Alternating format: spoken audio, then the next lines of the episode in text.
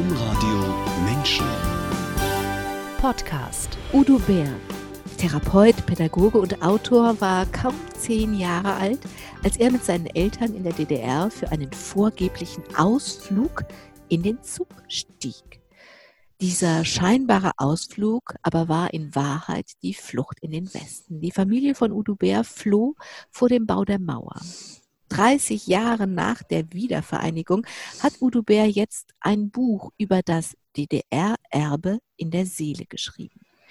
Über die Einsichten und Empfehlungen aus diesem Buch werden wir in dieser Sendung natürlich sprechen. Aber auch über Udo Bär, über diese Flucht, über seine Erfahrungen als Flüchtlingskind am Niederrhein.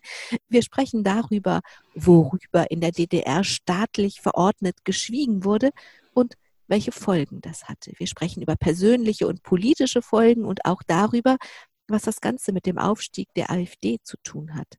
Jetzt aber erstmal herzlich willkommen, Dr. Udo Bär in Berlin. Diese Sendung nehmen wir Corona-verträglich online auf. Alles gut bei Ihnen in Berlin? Alles wunderbar. Danke Ihnen. Herzlich willkommen alle, die eingeschaltet haben. Am Mikrofon Angela Krumpen. Dr. Udo Bär, in diesen Tagen ist die deutsche Wiedervereinigung 30 Jahre her. Sie sind Therapeut, Pädagoge und Autor und haben dieses Datum zum Anlass genommen, ein neues Buch zu schreiben. DDR-Erbe in der Seele heißt es. Erfahrungen, die bis heute nachwirken. Warum war es Ihnen wichtig, dieses Buch jetzt zu veröffentlichen? Ich habe selber an mir gemerkt, dass die DDR-Erfahrungen nachwirken. Ich hatte vor vier, fünf Jahren schon einmal probiert, dazu Interviews zu machen und zu recherchieren. Und da war mir das alles noch zu aufregend, zu nah, zu heiß. Und ich habe es dann ein bisschen beiseite getan und jetzt schien es mir reif. Und ich oder auch meine Frau und andere, wir haben viel gemerkt bei unseren Klienten und Klientinnen, gerade bei den Jüngeren, die nur als Kinder die letzten Jahre in der DDR noch erlebt hatten, dass das Thema die Menschen bewegt und dass da viele offene Fragen sind. Und deswegen bin ich jetzt da nochmal rangegangen und habe viele Interviews gemacht und versucht, dieses Buch zu verfassen wenn Sie sagen, vor ein paar Jahren habe ich das schon mal versucht, aber mhm. das war mir zu nah und zu heiß. Was war denn jetzt anders? Haben Sie was anders gemacht oder ist einfach mehr Zeit vergangen? Die Zeit ist mehr vergangen. Ich glaube, dass äh, ich bin älter geworden, habe noch mehr graue Haare oder noch weniger. Also das ist vielleicht ein bisschen gelassener geworden. Ähm, vielleicht auch, weil vor vier, fünf Jahren hatte ich noch viele andere Projekte parallel laufen. Das ist jetzt ein bisschen weniger geworden und ich konnte mich gut darauf konzentrieren. Hat es auch damit zu tun, dass Sie in dieser Zwischenzeit ein anderes Buch, das zusammen mit Ihrer Frau, wie übrigens alle anderen Bücher zusammen mit Ihrer Frau geschrieben sind, veröffentlicht haben? Und da geht es um das Kriegserbe. Und zwar dezidiert auch um das Kriegserbe in den Seelen der Kinder und Enkelkinder. Da gab es ja einige Bücher zu, aber Sie haben aus Ihren Erfahrungen eben dazu auch ein Buch gemacht. Hat dieser Zwischenschritt, sich mit den dem Kriegserbe, ihre Eltern waren auch Kriegskinder, ähm, sich damit zu befassen, hat es das leichter gemacht? Das hat es leichter gemacht.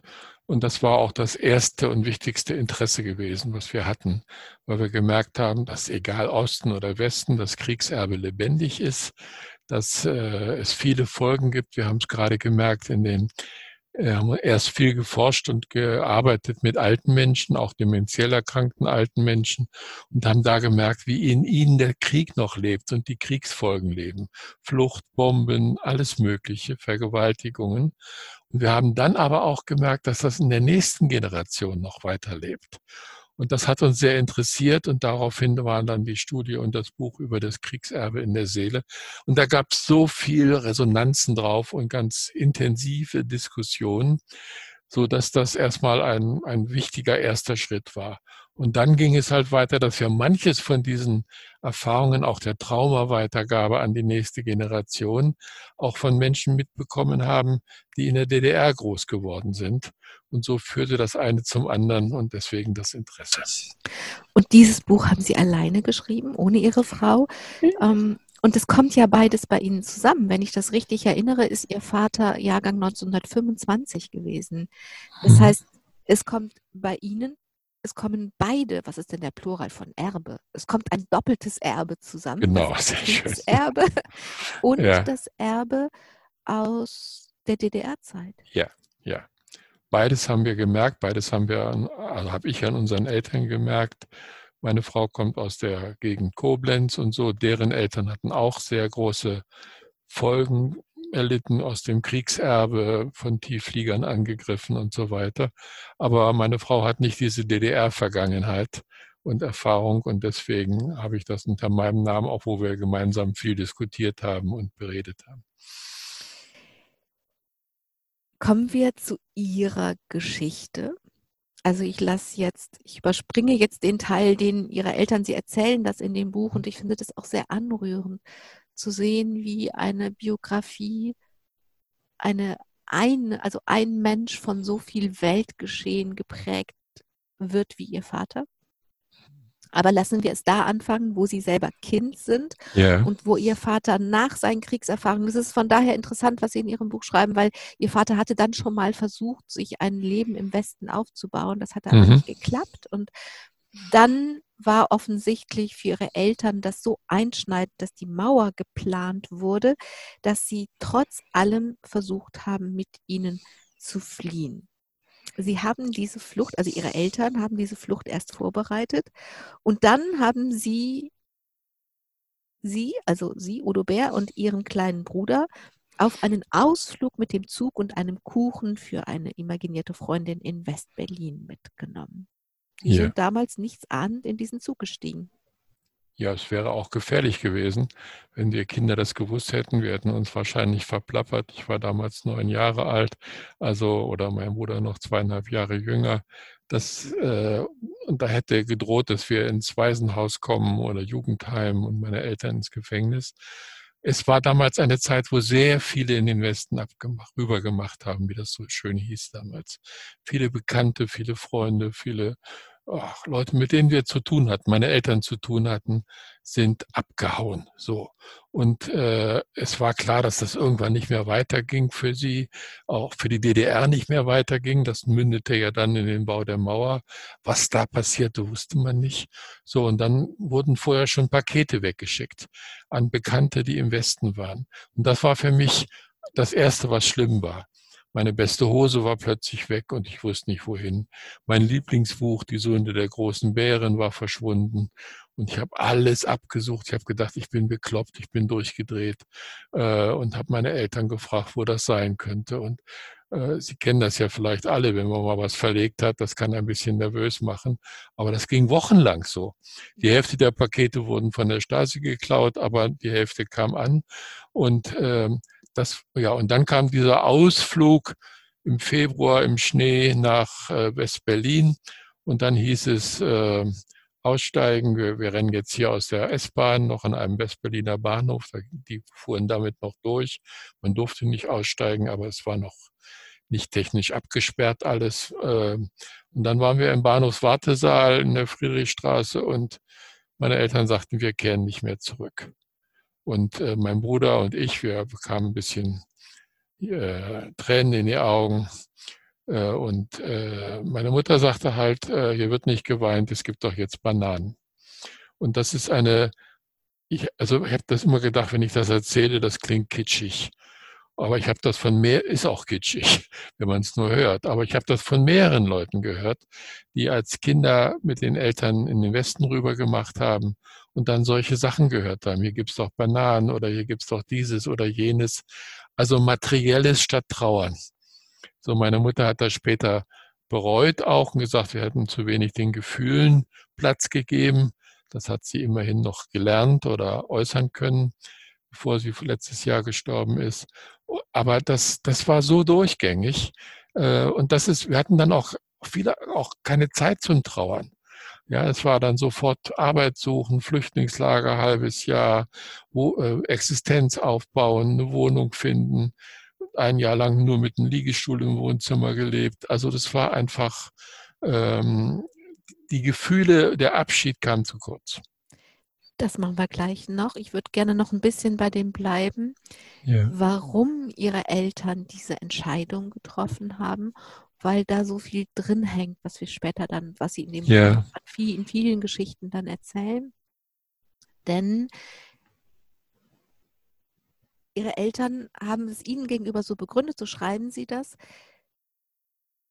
dass sie nicht hätten studieren können. Also Ja. ihre Eltern hatten ihre Zukunft im Blick. Also irgendwie hatten Ja. sie sich ja, sie hatten ja mehrfach versucht, ihr Leben neu aufzubauen, Ja, aber dann, das hatte alles nicht geklappt und dann hatten sie sich irgendwie abgefunden. Aber ich finde das Ja. einen total interessanten Punkt. Nach so viel, was ihr Vater und ihre, ihre Mutter zusammen versucht hatten, nochmal alles auf eine Karte zu setzen, wenn es um die Hm. Zukunft des Kindes geht. Ich finde, das ist so typisch für Eltern, dass sie selber äh, sich abfinden mit was weiß ich, aber Mhm. nicht für ihre Kinder. das war auch typisch für alle, oder ich weiß nicht alle, aber die meisten der über vier Millionen Menschen, die aus der DDR, vier Millionen, die aus der ehemaligen DDR in den Westen gegangen sind, vor dem Bau der Mauer. Danach kamen nochmal 800.000 dazu, die freigekauft wurden und so weiter. Also ganz viele, die haben viel für die Kinder gemacht. So, meine, meine, die Geschichte meiner Eltern oder meines Vaters vor allen Dingen war, der war Sozialdemokrat, der kam aus so einem Dorf da in der Lausitz, wo ein Industriewerk war, Glasbläserei, war in der SPD. So, die SPD wurde zwangsvereinigt mit der KPD zur SED. So, und dann ist es so, als es mit der Hetze gegen Tito und Jugoslawien losging, ist er ausgetreten. Und ein Grund war, der hatte am Anfang, er war Metzger, Geselle, also hatte das gelernt und war dann auch beim Einwohnermeldeamt gearbeitet, weil er sonst noch nichts gefunden hatte direkt nach dem Krieg und hat dann da gemerkt, dass das Einwohnermeldeamt eine Außenstelle der Stasi ist, weil die darüber alle Leute kontrolliert haben. Hat sich dann einen anderen Job gesucht, hat dann kam in der Metzgerei unter, also so. Und, und wenn man austritt aus der SED, hatte das lebenslange Folgen. Wir haben, wir haben jahrelang keine Urlaubsorte bekommen, weil alle Urlaubsunterkünfte, wo man hinfahren wollte, waren von Freien Deutschen Gewerkschaftsbund, FDGB, kontrolliert. So, und der war unter der Führung der Partei und äh, dann gab es keine Urlaubsorte. Es gab ja auch kaum noch Privatunterkünfte, das heißt, wir konnten kaum wegfahren, wenn wir in Urlaub wollten. So, also das hatte ganz viele Folgen. Und eine Folge war für mich, dass ich, äh, ich war nicht bei den jungen Pionieren aufgrund dieser Geschichte, so, und mein Vater wollte das nicht und hat das auch zumindest, ich, mir war das auch ziemlich wurscht. Und ich war relativ, also ich, ich war immer wieder auch ein relativ guter Schüler, habe anderen Nachhilfe gegeben und es gab jeden Monat eine Prämierung für den besten Schüler in der Klasse und das waren immer andere, habe ich nie bekommen, waren immer andere. Damit habe ich mich abgefunden, es hat mich nicht so gejuckt. Aber es war ein, ein, es war schon damals so ein Gefühl von Unwirklichkeit, von Scheinwelt, dass das, was man sagte, nicht stimmte. Also, dass diese Kluft da war. Damit bin ich auch wirklich groß geworden. Und dann haben meine Eltern einen Brief bekommen und in denen stand, ich würde nicht studieren können. Da war ich neun Jahre alt, weil ich mich nicht sozialistisch genug engagiere, also nicht bei junge Pioniere und FDJ drin war. Und äh, deswegen würde ich nicht studieren. Und das war der, ob der Hauptgrund, weiß ich nicht, aber ein wesentlicher Grund und zumindest der, der, der Anstoß, dann diese Flucht nochmal zu wagen. Das war der Auslöser. Auslöser. Auf jeden, auf jeden Fall war es der Auslöser. Sie haben gerade schon gesagt, kommen wir zu dem, wie es dann weiterging. Sie, erst gab es diese Mhm. Szene im Bahnhof und dann warteten natürlich verschiedene Flüchtlingslager auf sie, das ganz normale Verfahren, bis sie dann dem Niederrhein zugeteilt worden sind und sich Ja. am Niederrhein wiedergefunden haben. Und mh, wenn wir auf diese Zeit gucken, dann mussten sich ihre Eltern jetzt einfach ein neues Leben aufbauen. Half jetzt nicht. Sie waren jetzt da. Der Weg zurück, den ging es, den gab es nicht. Und da, wo sie dann hinkamen, dort waren sie nicht erwünscht. Das haben sie, Ja. das haben ihre Eltern gemerkt, das haben sie aber auch gemerkt. Und sie erzählen in dem Buch eine Episode, dass sie einfach eigentlich nur in die Bäckerei Brötchen kaufen gehen wollten, aber nicht das richtige Wort kannten. Ja, ich wollte Semmeln kaufen, wie ich es kannte, aber die gab es halt nicht. Ja, oder Schrippen, also Schrippen, Schrippen war das. Ach, jetzt habe ich schon wieder was durcheinander geworfen. Also, und dann haben die mir nicht gesagt, Schrippen heißen hier Brötchen, sondern gesagt, haben wir nicht. So. Und wir wurden ganz häufig als Kartoffelkäfer beschimpft in der Schule, in der Nachbarschaft, überall. Und das war für mich irgendwie sowas wie, ja, wie Fremde. Also auch, äh, war schon klar, so eine Atmosphäre, dass die, die Flüchtlinge aus dem Osten auch als Konkurrenz für Arbeitsplätze gesehen wurden. Da hat sich ja später vieles wiederholt, auch wenn wir nicht schwarz waren oder Mohammedaner waren, aber es waren, es ging allen möglichen Menschen so. Und diese Kartoffelkäfer, das habe ich dann später auch gelesen, das war das, das Schimpfwort für, für Schädlinge. Also die S genau. SS wurde in Frankreich so benannt weil die Lebensgrundlagen, Ernährungsgrundlagen kaputt machte. Wir waren die Kartoffelkäfer. Genau, das ist auch hier, also ich wohne selber am Niederrhein und in dem Dorf, in dem ich hier wohne, sind nach dem Krieg wirklich viele Vertriebene hier mhm. hingekommen. Die haben mhm. so große Gärten gehabt, so Selbstversorgergärten.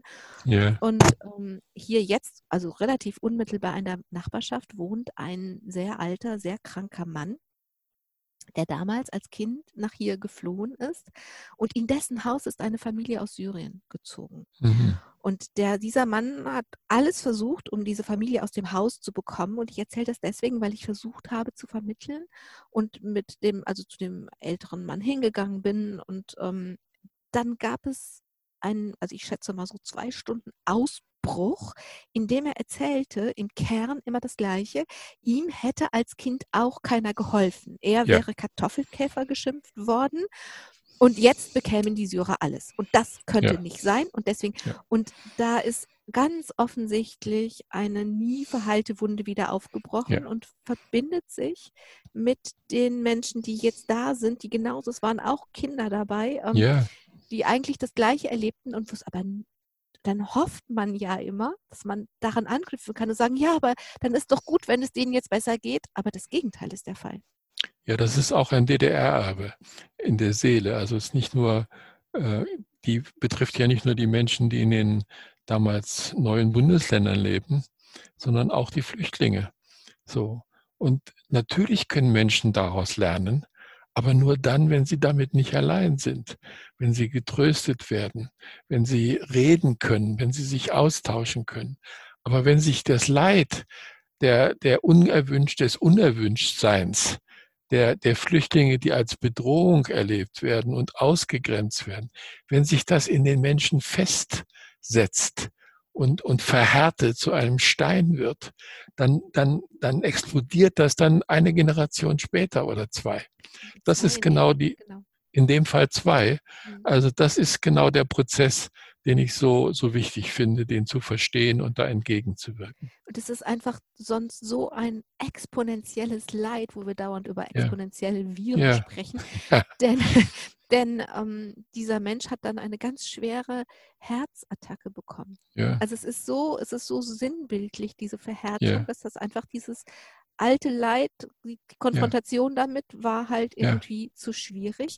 Und ich erzähle diese Geschichte eigentlich deshalb, damit wir gucken können an dieser Stelle, was muss passieren, damit die Menschen, die jetzt kommen, damit es denen nicht so geht, wie es ihnen gegangen ist, wie es diesem alten Herrn gegangen ist und damit dieses Leid sich nicht dauernd immer weiter perpetuiert. Ja, sie brauchen ein wahrhaftiges Willkommen also wenn die Mist machen, muss man das denen spiegeln. Aber sie brauchen ein grundsätzliches Ja, du bist ein Mensch, ja, du bist in Not und du darfst sein und du darfst hier sein. So. Und da setzen wir uns kritisch und liebevoll mit auseinander. Das ist das Wichtige. So, es braucht auch, dass sie reden können. Ja, ich mache auch oder wir machen mit meinen Kolleginnen auch, auch Gruppen, kreative Stärkungsgruppen in Duisburg und anderswo, wo, wo, wo geflüchtete Kinder und auch Frauen und so, wo die, wo die, wo die malen können, wo die musizieren können, weil die oft keine Worte haben. Und da kommt die Freude, aber da kommt auch das Leid. Und dann tauschen sie sich untereinander aus, aber auch mit uns und mit anderen. Das ist das, was die Menschen brauchen, damit sich das gar nicht erst verhärtet, damit es weich bleibt. Also reden nicht nur über sachliche Sachen, sondern Herzensreden. Das ist das Entscheidende. Ihr Vater hat dann Arbeit in einer Metzgerei gefunden als Geselle.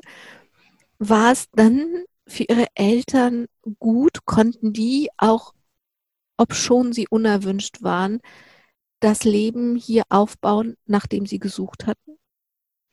Ja, sie haben erstmal Erstmal war das eine sehr materielle Seite. Meine beiden Eltern haben sehr intensiv gearbeitet, meine Mutter auch in Schichtbetrieb in der Fabrik 40 Stunden. Mein Vater hat am Anfang 95 Pfennig verdient pro Stunde. Also die haben sich, die haben sich was geschaffen. Das haben sie geschafft. Die haben sich was geschaffen. Aber mein Vater hat auch so viele Erniedrigungen und Entwürdigungen mitbekommen. Der ist dann mit Anfang 60 gestorben an Bauchspeicheldrüsenkrebs und hat dann nicht mehr viel, ja, sein Leben war zu kurz. Der hat sich kaputt gemacht und ist auch ein Stück kaputt gemacht worden. Meine Mutter war zäher, die hat viele Träume nicht leben können, aber die hatte andere Mechanismen drauf, sich abzuhärten und abzuschotten. Die ist sehr alt geworden, 91. Aber ähm, ich glaube, diese alten Wunden, die waren trotzdem noch lebendig, obwohl man sie über ihr, sie dann nicht mehr drüber geredet hat, mit ganz wenigen Ausnahmen. Für Sie war das auch schwierig, gerade weil Ihre Eltern so viel gearbeitet haben. Sind Sie dann auch eine Weile nicht zur Schule gegangen, haben sich im Flüchtlingslager, in dem Sie waren, mit Knete ihrer, mit Knetgummi, also ne, so buchstäblich ja. mit Ihren Händen ihre eigene kleine Welt erschaffen, mit der Sie dann, in der Sie dann zurechtgekommen sind. Da haben Sie sich dann, Sie haben da rausgefunden, Sie haben Ihren Weg gefunden. Was würden Sie, wenn Sie von heute gucken, sagen, was hat geholfen, dass Sie nicht verloren gegangen sind? Na, ich bin teilweise verloren gegangen und teilweise nicht. Also was beides. Was, was geholfen hat, war meine Fantasie. Ich habe unheimlich viel gelesen. Ich habe die ganze Stadtbücherei le leer gelesen. Also das hat mir sehr geholfen. So. Ähm, aber ich bin auch verloren gegangen. Also das nicht in die Schule gehen und abhauen und so. Das war so zwei, drei Jahre nach der Flucht. Also nicht mehr im Flüchtlingslager, sondern schon in der Wohnung. Und das ist oft so, dass bei, das beobachte ich auch bei anderen Kindern oder auch bei Erwachsenen, dass die Reaktionen nicht unmittelbar nach einem Trauma auftauchen, sondern erst wenn der Organismus sich ein bisschen beruhigt hat, gefangen hat, Boden gefunden hat, merken wir auch bei geflüchteten Menschen heute. Ja, dass bei manchen merkt man das Trauma sofort und bei manchen kommt es eigentlich, wenn es denen besser geht. Und dann kommen die Nachtträume und die Albträume und die Ängste und so weiter. So. Also das, ich bin da schon auch ein Stück verloren gegangen. Ich wusste auch als Jugendlicher oder junger Erwachsener nicht, wer ich bin. Also ich hatte viel von meinem Boden verloren. Was mir geholfen hat, es waren zwei, drei Lehrer, die an mich geglaubt haben, die mir Vertrauen entgegengebracht haben. Also das war ganz, ganz wichtig. Was mir dann auch sehr geholfen hat, ist das Vatersein mit meinen Kindern. Meine Eltern haben nie mit mir gespielt. Ging nicht, wussten die gar nicht, war, war weder in der alten Nazi-Erziehung drin noch in der DDR. Also es war, war auch zu viel gearbeitet immer. Und, äh, aber ich habe mit meinen Kindern gelernt zu spielen. Ich wusste nicht, wie ich getröstet werde. So habe ich immer nur gehört, stell dich nicht so an. Aber mit meinen Kindern habe ich gelernt, was die brauchen und was ich geben kann. Also das war jetzt kein Prozess für ein paar Wochen, sondern wirklich über viele Jahre. So und der große Durchbruch war dann, dass ich meine jetzige Frau kennengelernt habe und darüber gelernt habe, was Liebe ist. Die Liebe, tatsächlich. Ja. Ich würde gerne zu Ihrem Buch kommen und die Liebe Gerne. nicht vergessen, sondern mitnehmen. Dieses Buch haben Sie genannt DDR Erbe in der Seele, Erfahrungen, die bis heute nachwirken. Und unter den vielen Aspekten, über die Sie schreiben, möchte ich erstmal die Angst herausgreifen. Eine Angst, die, wie Sie sagen, allgegenwärtig war in der DDR, weil die Überwachung allgegenwärtig war. Die Staatssicherheit hatte ein dichtes Netz von Spitzeln geknüpft und Sie haben so viele Gespräche für dieses Buch geführt. Was wurde da alles überwacht? Alles. Alles. Alles.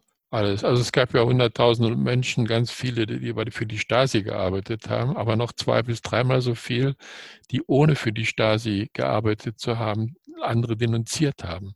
Das die ist kaum EMs, bekannt. Die inoffiziellen Mitarbeiter? Nein, nein, nicht die EMs. Das waren die Stasi-Leute, die, so. die, einen Vertrag mit der Stasi hatten. Ah, okay. So, und dann gab es noch ganz viele Leute, die einfach was angezeigt haben in der Nachbarschaft oder im Betrieb.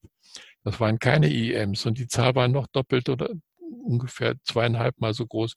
Gibt es keine genauen Zahlen, aber manche Regionen, Bezirke in der DDR haben, haben da Statistiken geführt. Also es waren viel mehr. So, und dann wurde immer viel verschwiegen auch. Also es, es gab ja, was ist mit den Sozialdemokraten, die zwangsweise vereinigt wurden mit der KPD? Ja, was ist mit den Leuten, den Vertriebenen? Sie sagten eben von dem Herrn am Niederrhein, ja, das, die Vertriebenen durften in der DDR nicht Vertriebene genannt werden, weil die große Bruder Sowjetunion, das große Vorbild, hat nicht vertrieben. Das waren Umsiedler. Ja, es waren alle vertriebenen Treffen, wo man mal über früher reden wollte, einfach so. Das waren nicht alles Revanchisten oder so. Die waren verboten. Die waren verboten. Die Leute, die im Knast waren und wieder rauskamen, durften nicht darüber reden. Also die Leute, die, die, die, die von, der, von der Universität relegiert worden sind und dann zur Bewährung Forstarbeiter werden mussten oder sonst was, die durften nicht drüber reden. Also es war so ein Schweigeteppich und das Schweigen zu durchbrechen hat Angst gemacht, weil es Sanktionen hinter sich zieht. Zog. Ne? Das war nicht nur die, die ganze Stasi, ganz entscheidend auch, was Sie sagen, aber es war viel mehr. So, und dieses Klima, ich erinnere mich einmal mal, mein Vater krank geschrieben und war 1. Mai-Umzug und er guckte hinter der Gardine hervor auf diesen 1. Mai-Umzug und hatte panische Angst, dass er gesehen wird von unten weil er war ja krank geschrieben, er darf doch nicht an der Gardine stehen. Also panische Angst.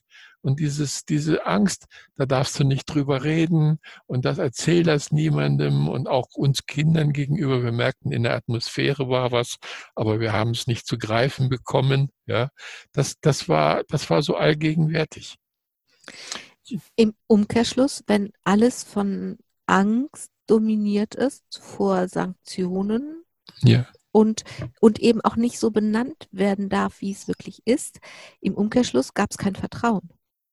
Es gab kein Vertrauen. Es gab auch Menschen, die sagen, nein, ich habe nie Angst gehabt, aber wir kennen ja die Geschichte von einem, der auszog, das Fürchten zu lernen.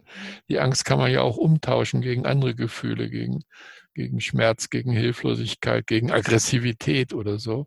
Es gab kein Vertrauen. Es gab so ein doppeltes Vertrauen. Es, äh, äh, pardon. Zu dem Vertrauen gibt es zwei Ebenen, was, was ich in der DDR beobachtet habe äh, und gehört habe von den Menschen. Es gab im ganz engen familiären Kreis ein Vertrauen. Da konnte man was reden. So wurde trotzdem oft bespitzelt, zumindest bei Pfarrerskindfamilien oder bei anderen Künstlern und so, wo das Spitzelnetz extrem eng war. Aber bei vielen ging es im engeren privaten Kreis. Aber öffentlich nicht. Man durfte öffentlich nichts sagen. Man durfte in der Schule nicht sagen, dass man Westfernsehen geguckt hat. Es wurden im Unterricht die Uhr, die, alle Kinder aufgefordert, Schulkinder aufgefordert, die Uhr zu zeichnen vor, der, vor den Nachrichten. So, und die Uhr im Westen oder im, Ost, im Ostfernsehen und im Westfernsehen waren anders. Die einen waren mit Ziffern und die anderen mit Strichen. So, also dann, dann haben die Eltern was zu hören bekommen. Also es war, man, man durfte öffentlich nichts sagen. Und diese Spaltung zwischen etwas Öffentlichem und etwas Privatem, das habe ich bei vielen gemerkt.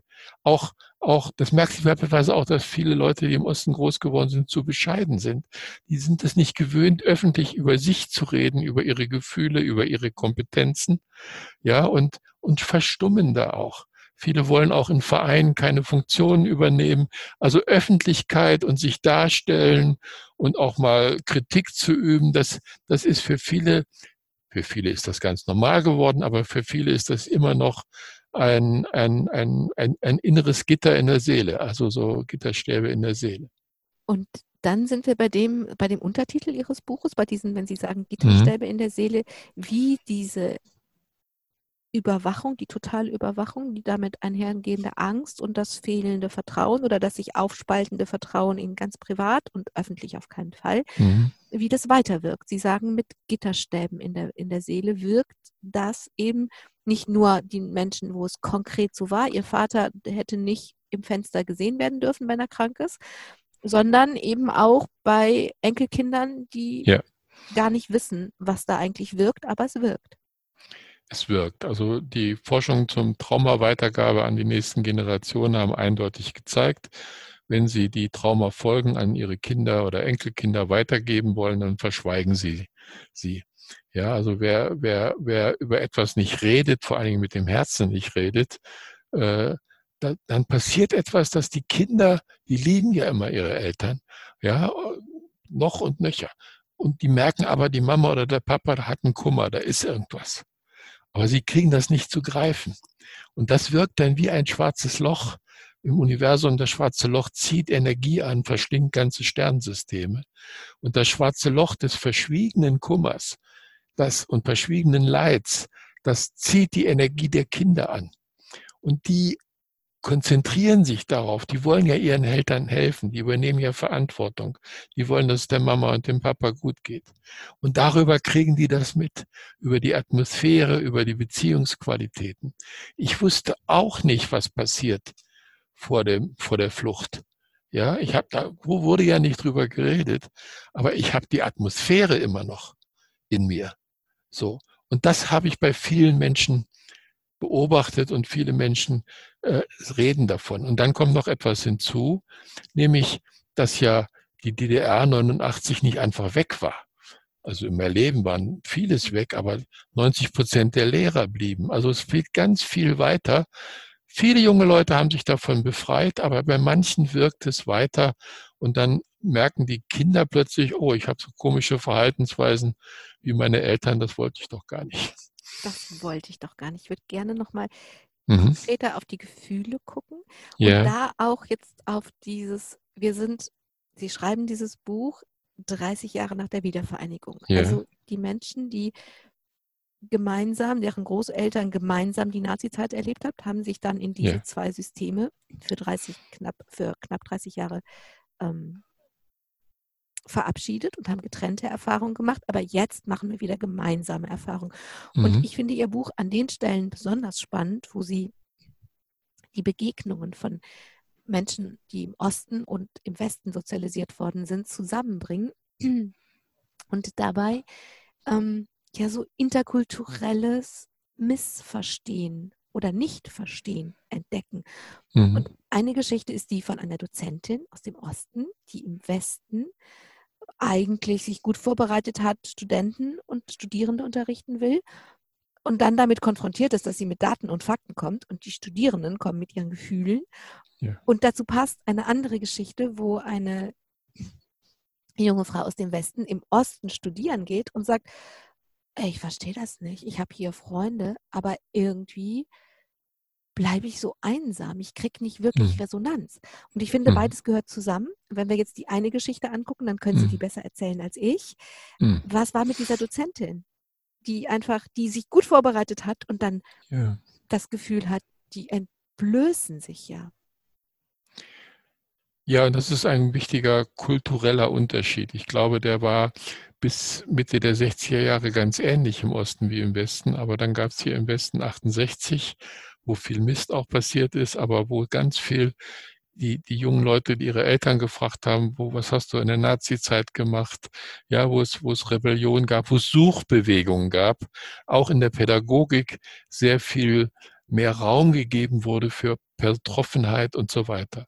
Und dieses 68 fehlte in der DDR. Diese autoritäre Erziehung, mitschreiben, auswendig lernen, abgefragt werden, vergessen und dann wieder mitschreiben, auswendig lernen.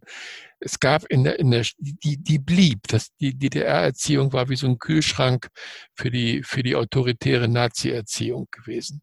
So. Und, und es gibt so wenig Suchbewegungen, die mit der eigenen Person verbunden sind. Zum Beispiel die, die Auseinandersetzung mit, mit Rassismus ist für mich ein ganz krasses Beispiel. So, es waren doch in der DDR die Bevölkerung nach dem Krieg und nach der Gründung der DDR, es, die waren doch alle von den Nazis geprägt. Da gab es doch auch viele rassistische Positionen und Denkweisen, genauso wie im Westen. So, und dann war aber die DDR per Definition nicht rassistisch. Rassisten und Faschisten, das waren die im Westen. Es gab es nicht in der DDR. Und wenn es dann rechte, nein, gab es nicht. Es wurden dann die rituellen Birke, Birkenau-Besuche gemacht und so und die Helden vorgestellt, zu Recht oder nicht zu Recht, ganz egal. Aber es war, es gab die nicht. Und dann gab es Überfälle in Erfurt, wurden drei Tage lang Ausländer gejagt und so weiter. Das war dann Rauditum, aber nicht Rassismus. Und ich denke, wenn ich Rassismus sehe, mich mit dem Rassismus beschäftige oder mit Faschismus, da muss ich selber mit mir gucken, was ist mein autoritäres Denken, was sind meine Vorurteile. Da muss ich suchen, da muss ich diskutieren, da muss ich mich auseinandersetzen. So, und das gab's nicht. Das war, das war verboten, oder das war, nein, nicht verboten, aber es war, es war kein Thema. In manchen Kirchenkreisen gab's das, aber in der großen Mainstream gab's das nicht. So, und dann ja, Kühlschrank für dieses alte Denken. Und dann kommt das und dann ist diese, diese Lernkultur oft auch eine andere. Es gibt Ausnahmen, es gibt Minderheiten, es gibt junge Leute, die sich umstellen und umgestellt haben, die den Weg der Selbstständigkeit, der Suche, der, der Initiative gehen. Aber viele bleiben. Ich habe mit einem Mann gesprochen, der hat gesagt, früher war alles besser. DDR-Nostalgie vorwärts und rückwärts. Früher war alles besser. Ich sage, ja, was denn? Ja, wenn hier die jungen Leute, die wissen ja nicht, was sie werden wollen. Und damals hat dann der Partei oder wer auch immer gesagt, du wirst Schreiner oder du gehst in das Kombinat sowieso. Und da war klar, was sie werden. So, das war besser, meint er, weil von oben vorgegeben wurde, was man für Beruf macht. Das wäre nicht mein Weg. Ihrer wahrscheinlich auch nicht. Mhm. Aber das, aber so sind viele Leute groß geworden da. Und dieses Denken, dass von oben was vorgegeben wird. Merkel ist an allem schuld, die muss alles machen, die muss die Ampel umändern, die muss dieses und jenes. Also die da oben haben die einzige Macht und wir sind, wir, wir fühlen aus, wir führen aus und, und, und das macht sich auch in den Hochschulen, in den Fortbildungen und so weiter oft bemerkbar. Gefühle zu äußern ist tabu bei ganz vielen Menschen. Vielleicht mal in der kleinen Pause, habe ich selber erlebt. Dann kommen Leute einzeln, aber im Plenum, in der öffentlichen Fortbildung, wo andere zuhören, ganz wenig. Das heißt, auch da erleben Sie, dass das alles weiter wirkt. Mhm. Und in Ihrem Buch kommen Sie dann in einem Kapitel auf das, was Sie eben schon gesagt haben, die, die DDR ist nicht einfach 1989 abgeschafft worden, sondern sie hat es weitergegeben und in, in ganz vielen, Sie haben eben schon die Lehrer gesagt, die Lehrer sind geblieben, also hat ist auch weiter so unterrichtet worden. Ja. Also hat es den Kühlschrank auch weitergegeben im Übrigen. Mhm. Ähm, und Sie erklären das in Ihrem Buch mit zwei Gedächtnissystemen die jeder und jede von uns hat. Und sie nennen das ein explizites und ein implizites Gedächtnis. Das explizite sind die Daten, das ist der Mauerfall zum Beispiel, die Fakten. Das nennen sie das kognitive Gedächtnis. Und das implizite ist uns nicht so bewusst, aber ich glaube genau deswegen so wirksam. Ähm, und bevor wir auf die Wirksamkeit kommen, vielleicht erzählen Sie, was Sie darunter verstehen, unter dem impliziten oder Sie nennen es dann auch Leibgedächtnis. Mhm. Ja, Leib ist das ein philosophisches Wort für den lebendigen, leibhaftigen Menschen, der sich spürt und seine Umgebung spürt. Ein Beispiel, ich bin nach der Wende in Ostberlin, damaligen ehemaligen Ostberlin gewesen, in Friedrichshain und habe da eine Adresse gesucht und plötzlich wurde ich unglaublich traurig. Und ich wusste nicht warum, ich hatte gar keinen Anlass. So, es, es überfiel mich von innen heraus. Und dann habe, ist mir aufgefallen, der Geruch war so besonders. Es waren da noch Häuser, wo noch die Einschusslöcher vom Zweiten Weltkrieg waren. Und es roch so ein bisschen, ja, nicht modrig, aber so in die Richtung, so, so ähm, staubig, modrig, so ein Geruch. Und das war auch das, der Geruch in meinem Geburts, äh, nicht Geburts, in meinem Wohnhaus in Spremberg damals. Auch da waren noch, auch noch nach der Wende, die Einschusslöcher aus dem ersten, aus dem Zweiten Weltkrieg zu sehen. Und das hatte so einen ähnlichen Geruch. Und dieser Geruch war so ähnlich wie in meinem Heimatort. Hm. So, und das Leibgedächtnis arbeitet mit Ähnlichkeiten. Es ist nicht genauso, es ist so ähnlich. Und es geht über einen Sinn, hier war es der Geruchssinn. Und dieser Geruchssinn hat bei mir ein Gefühl hervorgerufen. So, und äh, bei anderen ist es mal ein anderes Verhalten. Bei alten Menschen, wenn die Donnergrollen hören, dann ist das vielleicht, hört sich das an wie Bombenabwürfe, so, oder, oder Artilleriebeschuss, und die kriegen Panik, so wie damals im Krieg. Also dieses Live-Gedächtnis wirkt oft unbewusst, wird manchmal bewusst und äh, ruft über Ähnlichkeiten Reaktionen hervor.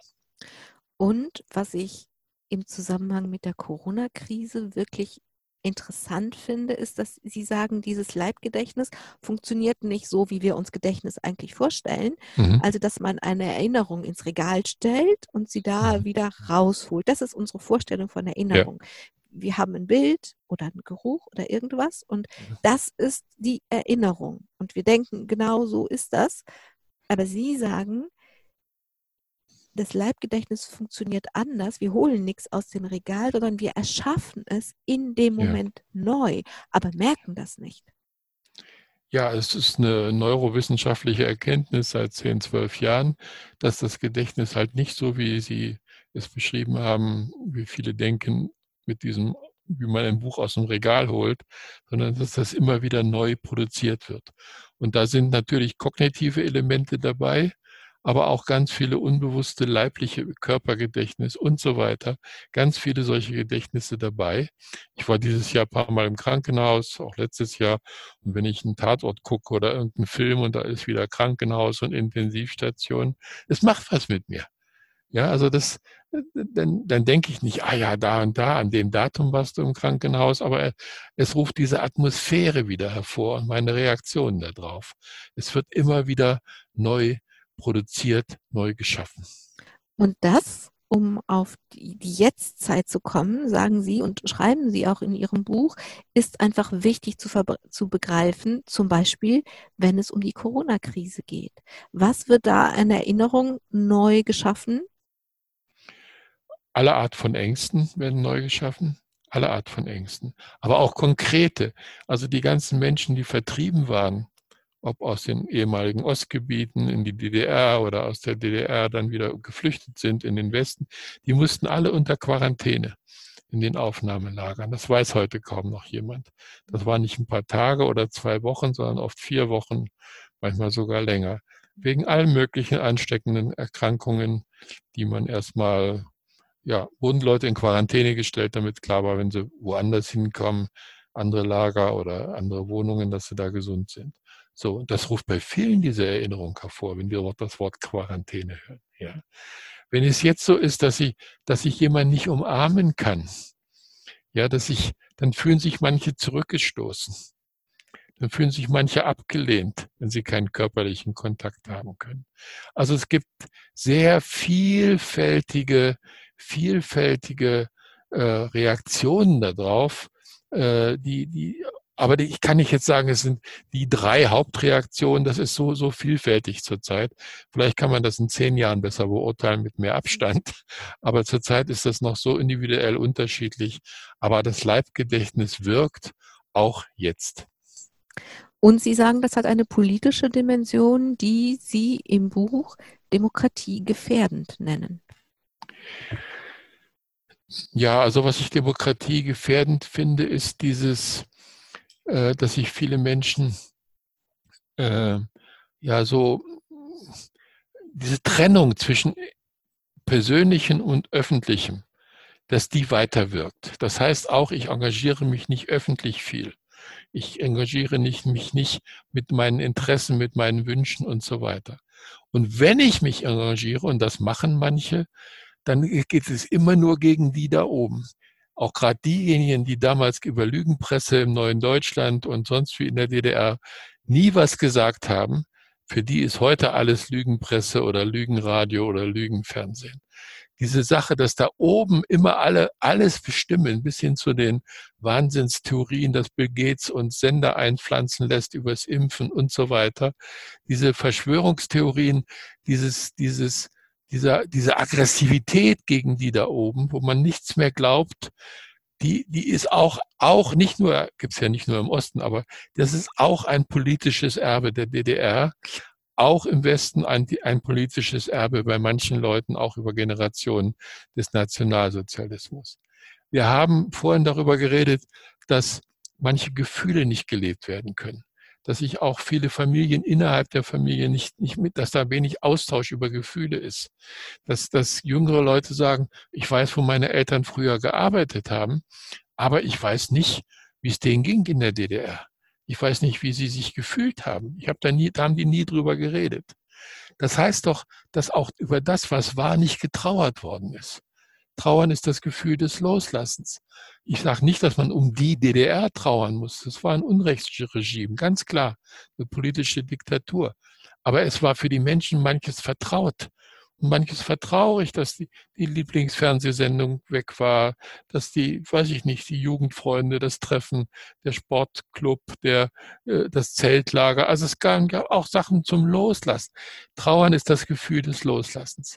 Und nach der Wende war viel Existenzangst und Neuorientierung. Da gab es wie bei meiner Zeit nach der Flucht auch wenig Zeit und Energie zum Trauern. So.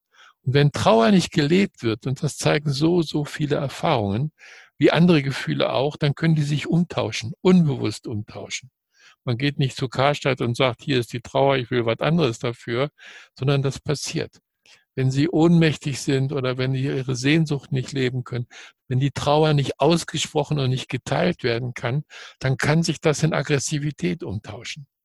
Und das erleben wir bei vielen Menschen, dass diese, diese ungelebte Trauer, diese ungetröstete und ungeteilte Traurigkeit, dass die sich umtauscht, in, äh, umwandelt in Aggressivität, die dann gar keine sozialen Wurzeln hat, die dann gar keine nachvollziehbaren Quellen hat, sondern die einfach da ist und die, äh, ja, die einfach da ist und sich dann austobt. Und dann haben wir diese, dieses Phänomen des Wutbürgers, der Wutbürgerin. Genau, ja. Also es sind Teilnehmer von Pegida vor zwei, drei Jahren nochmal inter, also interviewt worden und so weiter. Und die waren überwiegend Leute, Rechtsanwälte, Handwerker, also relativ gut situierte Menschen, die keine materiellen Sorgen hatten. Also muss das irgendwo anders herkommen. Ja, das sind dann die sogenannten, nicht jetzt hier äh, die Abgehängten oder so, ist gar nicht. Gibt es auch, gibt es auch, gibt es in jeder Gesellschaft. Ja, haben auch viele gelitten unter dem, was nach der Wende passiert ist. Aber das ist nicht der, nicht der einzige und zumindest nicht der entscheidende Punkt. Das heißt, dieses Umtauschen der Gefühle, der nicht gelebten Gefühle in zum Beispiel Aggressivität ist wichtig zu verstehen. Und zum Ende der Sendung würde ich jetzt gerne noch auf etwas kommen, was ich ein bisschen ihr Credo finde. Also Sie als Udo Bär. Wir haben mal vor ein paar Jahren zusammen eine Sendung gemacht und da habe ich Sie nach Ihrer Berufung gefragt. Mhm. Und dann haben Sie gesagt, meine Berufung ist mein Kampf für Würde. Und ich möchte diese Sendung nicht aufhören, ohne dass wir über Würde gesprochen haben. Mhm. Jetzt haben Sie mit vielen Menschen gesprochen. Sie haben das zusammengetragen in Ihrem Buch. Das DDR-Erbe wirkt weiter in den Seelen. Ähm, wenn Sie jetzt sich Ihren lebenslangen Kampf um Würde angucken und Sie haben dazu auch so viel geforscht und, und erarbeitet, Hilft uns das jetzt weiter? Weil irgendwas müssen wir jetzt tun. Wir können doch nicht unsere Demokratie vor die Hunde gehen lassen und wir können nicht, also die, neu, die Menschen, die neu zu uns kommen, mit denen müssen wir umgehen. Die Menschen, die, was weiß ich, für Emotionen gegen Wut ausgetauscht haben, mit denen müssen wir umgehen. Also hilft in dem, was wir jetzt konfrontieren müssen und womit wir jetzt umgehen müssen als Gesellschaft, hilft da die Würde weiter? Ja, weil sie ist der Maßstab dafür, wie wir miteinander umgehen können. Das ist der Maßstab. Es geht nicht, ob man Ossi ist oder Wessi ist, ob man äh, da mal diskriminiert worden ist oder da nicht zu Potte gekommen ist, egal wo, ob in Leipzig oder in, in, äh, in, Frankfurt am Main. Also das ist, das ist alles austauschbar. Das Entscheidende ist, Würde kommt von Würdigen ist ein Verb, ist ein Prozess, ist eine Beziehungsqualität, ist nichts für die Sonntagsreden, die an der Wand hängen bei vielen Einrichtungen. Die Würde des Menschen ist unantastbar, ist ja keine Zustandsbeschreibung, sondern auch ein Grundgesetz, eine, eine Aufforderung. Wir müssen Menschen würdigen. Und das geht nur in Beziehungen. Und das fängt damit an, zu würdigen, was ist. Auch zu würdigen, was ist, heißt nicht nur die Autobahnen, die neu gebaut worden sind, sondern auch das seelische Erbe in den Menschen. Nicht nur die Arbeitslosigkeit, auch und die materiellen Fortschritte, die es in vielen Bundesländern gibt, im Osten wie im Westen, sondern auch das, was, was es an Leiden gibt, was es an Verwundungen gibt, was es an nicht nur das, worüber geredet wird, sondern auch das, worüber nicht geredet wird. Nicht das nur, wo, wo, wem man vertraut, sondern auch da, wo kein Vertrauen da ist. Und das ist etwas, äh, das, das, das wichtig ist. Und da versuche ich einen Beitrag zuzuleisten mit dem Buch, aber auch mit anderem. Ich habe viele äh, Mails bekommen und äh, zu dem Buch schon, obwohl das erst seit kurzer Zeit auf dem herausgegeben wurde, auch, auch äh, in, in, in Foren, im Internet und so weiter. So, und das sind viele Leute sehr finden Mut darüber, mal mit ihren Eltern oder mit ihren Nachbarn oder Großeltern zu reden darüber. Aber es gibt auch viele, die sagen, ja, das ist ja wieder nur ein Wessi, der über den Osten herzieht. Ganz, der hätte nach Bautzen gehört, in der DDR wäre der eingesperrt worden. Also es gibt die äh, einfach viele Sachen, die, die wo, wo gar nicht ge gehört wird und gelesen wird und zugeschaut wird, sondern die alten Plattheiten einfach übergestülpt werden. Und das bestätigt eigentlich die Thesen von dem Buch und dass man darüber reden muss und zwar mit dem Herzen reden muss. Dr. Bär, jetzt in dieser Sendung haben Sie auf jeden Fall mit dem Herzen geredet. Das maße ich mir an, beurteilen zu können. Ich danke Ihnen für die Zeit, die Sie sich genommen haben, obwohl Sie sehr beansprucht sind und obwohl Sie auch selber sich sehr um Ihre Gesundheit kümmern müssen dazu von Herzen alles Gute. Danke für die Zeit. Danke für den Kampf um Würde, den Sie mit diesem Buch und mit Ihrer Arbeit machen. Das würde ich gerne an dieser Stelle noch einmal würdigen, dass Sie das tun. Ich danke allen, die zugehört haben und kann gar nicht glauben, dass heute nichts Ermutigendes, Inspirierendes dabei gewesen sein sollte. Ich hoffe, wir haben Sie neugierig gemacht auf das DDR-Erbe in unserer Seele, auf das Kriegserbe in unserer Seele, auf darauf, dass wir, wenn Menschen reagieren, dass, was da vielleicht hinterstecken könnte. Danke fürs Zuhören. Am Mikrofon war Anne. Ich danke auch. Domradio Menschen. Weitere Informationen finden Sie auf domradio.de.